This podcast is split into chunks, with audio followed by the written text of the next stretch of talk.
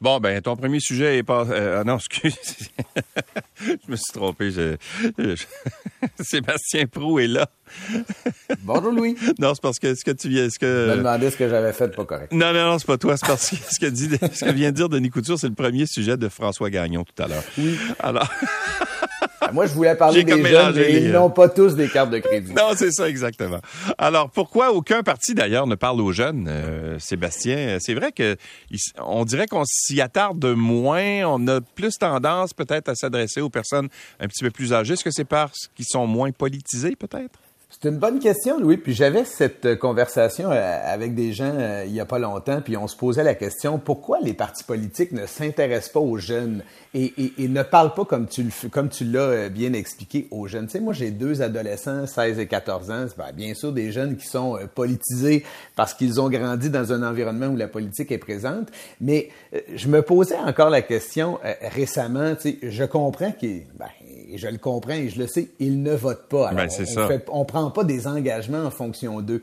Mais parfois, lorsqu'on lorsqu'on s'intéresse à la jeunesse, tu sais qu'on va aussi faire vibrer la fibre des grands-parents ou des parents, hein, parce que mm. bien sûr, lorsqu'on s'intéresse à notre jeunesse, ben, il y a des gens qui sont touchés, intéressés, puis qui se disent qu'est-ce qui va rester après moi, qu'est-ce que je laisse à, à la prochaine génération? Alors, s'intéresser aux jeunes, à mon avis, c'est payant dans l'ensemble de l'électorat. Mais plus que ça, Louis, s'intéresser aux jeunes, c'est semer également. Tu sais, je pense aux partis d'opposition aujourd'hui qui regardent l'issue de la prochaine élection. Certains doivent se dire, ah ben, on va travailler à consolider notre base, développer de nouveaux appuis, préparer un programme politique qui sera euh, vraisemblablement payant et peut-être performant en termes euh, d'élection euh, dans un prochain scrutin. Alors, il y a de la place pour commencer à intéresser notre jeunesse à la politique, d'autant plus que les sujets qui les intéressent aujourd'hui sont des sujets qui sont d'actualité, qui vont l'être encore plus. Et là, je parle pas seulement de l'environnement, mais on peut parler de pouvoir d'achat, on peut parler d'innovation, on peut parler, oui, d'identité, mais on peut parler de mondialisation et de ses effets. Euh, alors, les circuits courts en agriculture, il y a des thèmes, des thématiques qui sont extrêmement euh, porteuses et qui sont importantes. Et, et, et, je dirais, Louis, par rapport à notre jeunesse, euh, le problème aussi, c'est que souvent, on les identifie à des stéréotypes où on a des biais à leur égard. Le premier, et, et c'est vrai, sont-ils ou non politisés?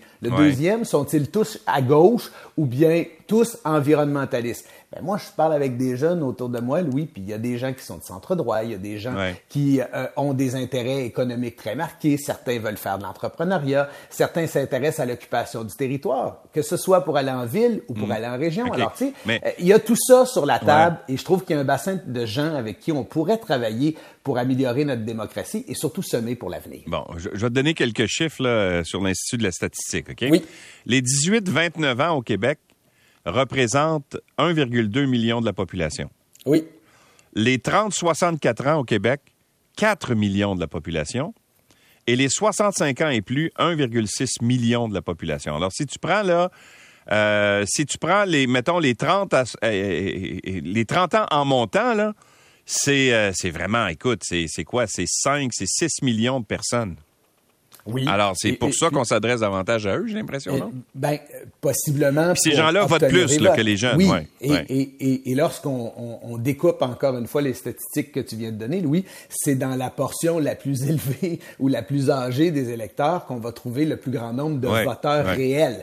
Mais il en demeure pas moins que nos jeunes qui ne votent pas beaucoup aujourd'hui, malheureusement, si on les avait intéressés, puis c'est pas que le rôle des partis politiques, ceci étant dit, là, mais si comme société, comme adultes, euh, comme formation politique, on les intéressait à ce qu'il y a de beau, on plaçait dans l'espace public mhm. des sujets qui les Ils voteraient plus, ben, ben possiblement qu'ils seraient davantage intéressés, puis surtout interpellés, parce que voter, c'est c'est choisir, voter, c'est poser un geste, euh, voter, c'est s'engager. Alors, pour certains, voter, ça veut à peu près rien dire, sauf choisir des gens qui, euh, avec qui ils n'ont aucun lien, aucun hmm. intérêt. Alors que c'est tout l'inverse, Louis. Alors moi, en tout cas, je regarde les jeunes que, que, que j'ai autour de moi, ceux qui sont à la maison, puis j'essaie de les sensibiliser à ma façon, mais j'aimerais ça de temps en temps être capable de leur dire, regarde ce que les partis politiques font, il y a quelque chose pour hmm. toi là-dedans. Ouais. Mais tes jeunes, toi, sont, sont, sont pas en âge de voter encore?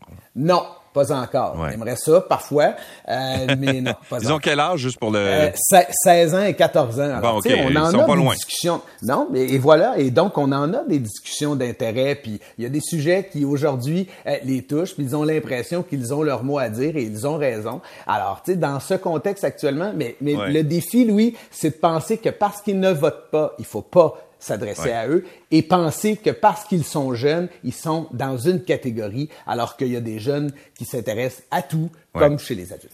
Bon, ils s'intéressent peut-être pas aux jeunes, euh, les partis politiques, mais ils s'intéressent aux partis municipaux, en tout cas. Hein?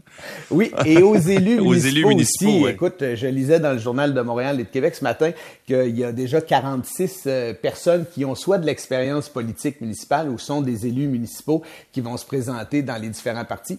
On en a un peu parlé ensemble la semaine dernière, là, quand il y avait euh, des candidatures, euh, euh, notamment une candidature de la CAQ dans Verdun, qui est actuellement conseillère municipale. il y a des avantages à ça, puis c'est ce que disait également Éric Montigny, le politicologue, dans le journal. Il y a des avantages à ça, c'est certain.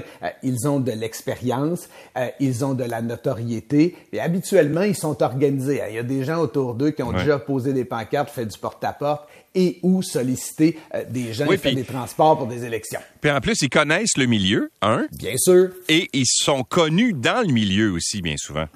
Tout à fait. Le défi à, cela, c'est parfois, c'est de ne pas se retrouver avec quelqu'un qui a tellement polarisé localement et ou qui s'est retrouvé à prendre des décisions locales qui sont un peu euh, en porte-à-faux avec ton programme politique. Ça peut arriver. L'autre affaire, Louis, c'est autant tout ça, c'est vrai en termes de gestion puis d'organisation pour un parti politique, d'avoir le plus de candidats et de candidates possibles bien organisés, ça va bien parce que pendant ce temps-là, tu peux t'occuper d'autres affaires quand tu sais que M. X ou Mme Y est capable de faire son travail.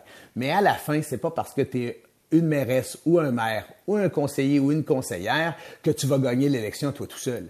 ça demeure des élections au Québec qui sont des élections gagnées et perdues par les partis politiques et notamment euh, sous l'influence de la performance des chefs. Alors, euh, c'est important d'avoir des gens qui peuvent t'amener les quelques points de pourcentage qu'ils peuvent gagner par eux-mêmes en raison de leur notoriété et leur organisation. Alors, tous ceux et celles qui sont sur le bord de gagner, tu es content quand c'est quelqu'un qui a de la notoriété et ou de l'expérience et de la crédibilité parce que souvent, c'est ce qui va faire la différence. Mais tu peux pas prendre un comté qui est pas gagnant pour ton parti, y installer le maire de la place puis penser qu'il va faire des miracles à lui seul.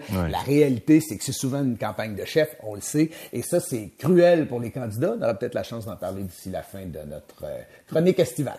Voilà, bien sûr. Et tiens, une réflexion euh, sur la guerre en Ukraine. Il semble y avoir une espèce de désintéressement euh, sur ce qui se passe en Ukraine en ce moment. Oui, ben c'est une réflexion que je me faisais. Ben, je m'intéresse lui beaucoup à, ce qui se fait à, l'international et à l'impact de ce qui se fait à l'international sur nos communautés.